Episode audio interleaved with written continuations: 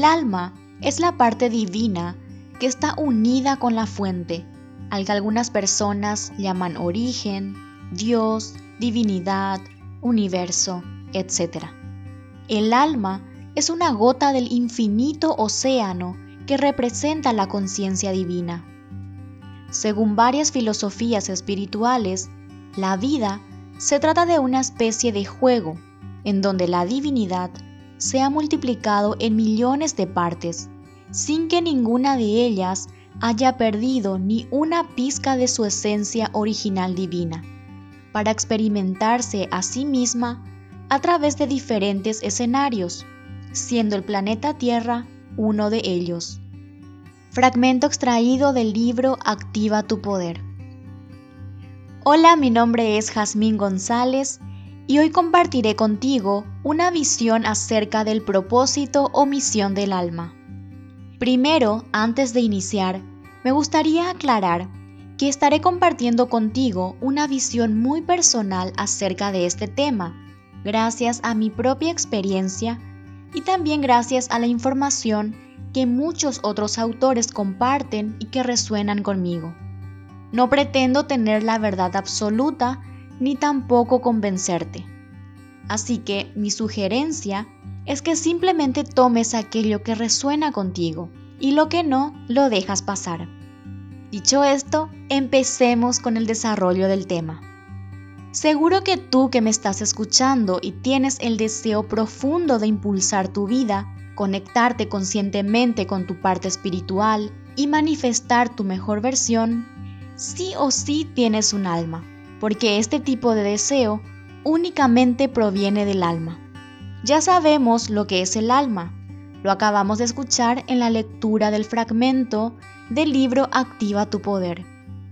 Y dijimos que el alma es una pequeña parte de la gran conciencia o energía creadora de la vida, que también es llamada divinidad, el gran espíritu, el origen, la fuente, el nombre que más resuene contigo. Entonces, partiendo de ese conocimiento de que el alma es la divinidad misma, pero en una pequeña fracción que no ha perdido en absoluto ninguna de sus cualidades, la pregunta que surge es la siguiente. ¿Para qué ha encarnado el alma?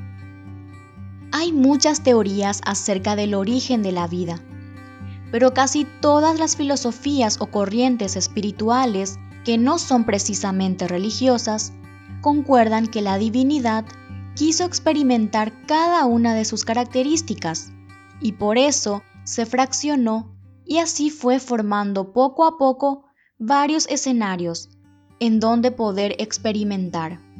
Y uno de los escenarios es este planeta Tierra y esta raza humana. El alma se experimenta de diversas formas y en diversos planos, en diversos planetas, razas, con o sin cuerpo, de muchas maneras. Como nosotros aquí estamos experimentando la realidad humana, nos compete profundizar primeramente acerca de la misión o propósito del alma en esta encarnación. Y digo esta encarnación porque el alma ha experimentado la vida en este plano físico, en este planeta, muchísimas veces. Posiblemente esta no es tu primera vida en este planeta. Es decir, es muy probable que ya estuviste en este planeta muchos años atrás, en un cuerpo de hombre y también de mujer, porque el alma no tiene género, ni raza, ni nacionalidad, ni ninguna otra etiqueta. El alma es espíritu, es energía, libre de cualquier atadura o limitación. Sin embargo, cada encarnación tiene un propósito, pero no me refiero a los roles que el alma decidió jugar o experimentar en esta encarnación. Es decir, no me estoy refiriendo a que el alma vino a experimentar cómo sería la vida jugando el papel de maestro, de empresario, de actriz o de lo que fuese, sino más bien hago referencia a la misión o propósito común que tienen todas las almas, porque el alma puede elegir varios caminos y varios roles para llegar a este propósito o misión en común que tienen todas las almas. ¿Y cuál es esa misión o ese propósito común? Es recordar e integrar la verdad de que ellas en conjunto son uno solo y son la divinidad. Esto también se conoce como el despertar de la conciencia. Ese es el propósito y la misión del alma, recordar e integrar la verdad de que es la misma divinidad. ¿Y a qué se debe todo esto? Porque el alma quiere recordar eso. Según las filosofías espirituales, esto se debe a que cuando surgió la división de la conciencia primaria o la divinidad, la parte que se aventuró a experimentarse a sí misma olvidó que ella misma era la divinidad y creyó que se estaba separando. Por eso se creó muchos escenarios con el fin de disminuir la culpa de lo que según esta parte de la divinidad hizo, que fue dividirse. Sin embargo, tal división nunca existió porque todas las almas siguen conectadas con la divinidad, con la fuente primaria, con la fuente creadora. Esta conexión simplemente es indisoluble porque forma parte de su esencia.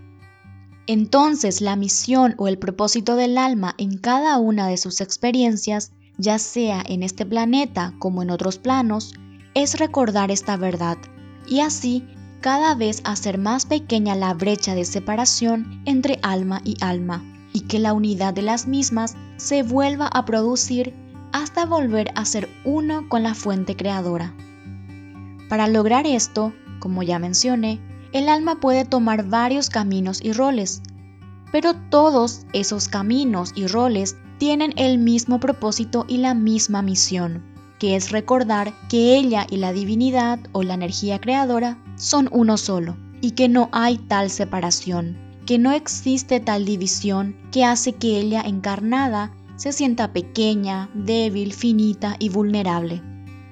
Por eso llega un momento en que todos, indiferentemente del camino que hayamos tomado, nos cuestionamos el sentido de la vida, el para qué de esta vida, o sentimos una especie de intuición que nos empuja a buscar respuestas más allá de las estructuras sociales, culturales y religiosas, porque todas estas estructuras forman parte de la creación de esta parte del alma que se ha olvidado que es una con la divinidad y que también en algunas corrientes espirituales se la conoce como ego.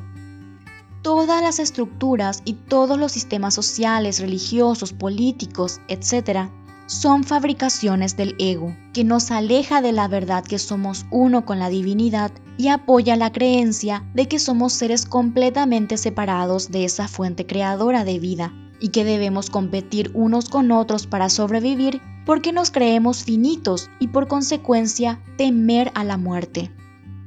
El miedo a la muerte es la base de todos los miedos que el ser humano podamos experimentar porque es tal la programación que recibimos con relación a este tema que en lo más profundo creemos que somos finitos, que podemos acabar, que esta es la última experiencia de vida y que la vida en sí termina con eso, a lo que socialmente conocemos como muerte. Y si bien es cierto que las religiones apoyan la creencia de la vida después de la muerte, esta vida que ellos nos sugieren va condicionada por un juicio, por un castigo o premiación. Es decir, esa vida después de la muerte está condicionada por un tercero. No somos libres y por eso, aún con esa creencia de la vida después de la muerte que nos ofrece las religiones, la tememos mucho más porque no sabemos dónde iremos a parar. Si quieres profundizar sobre este tema, te recomiendo que busques y escuches el episodio que hice acerca de la muerte. Es un tema apasionante porque es la base de todas las acciones que llevamos a cabo o que no llevamos a cabo. Volviendo al tema de la misión o propósito del alma, a medida que vamos despertando la conciencia, intuitivamente vamos rechazando este tipo de estructuras y de sistemas por más que aún vivamos en medio de ellos. Pero ya no nos identificamos con los mismos, solo los vemos como parte del juego de la vida.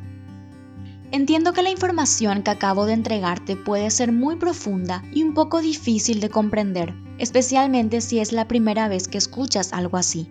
Por eso, en estos casos mi recomendación es que la escuches varias veces, ya que así le das la oportunidad a tu mente y a tu campo energético de ir procesando la información poco a poco, hasta que llegará al punto de que la comprenderás completamente. Si quieres profundizar sobre el propósito del alma y descubrir cómo tu alma lo quiere experimentar, te recomiendo mi libro Activa tu Poder.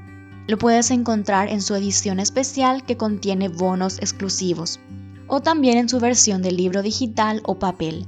Está disponible en tiendas como Amazon, Apple Books y otras tiendas en línea.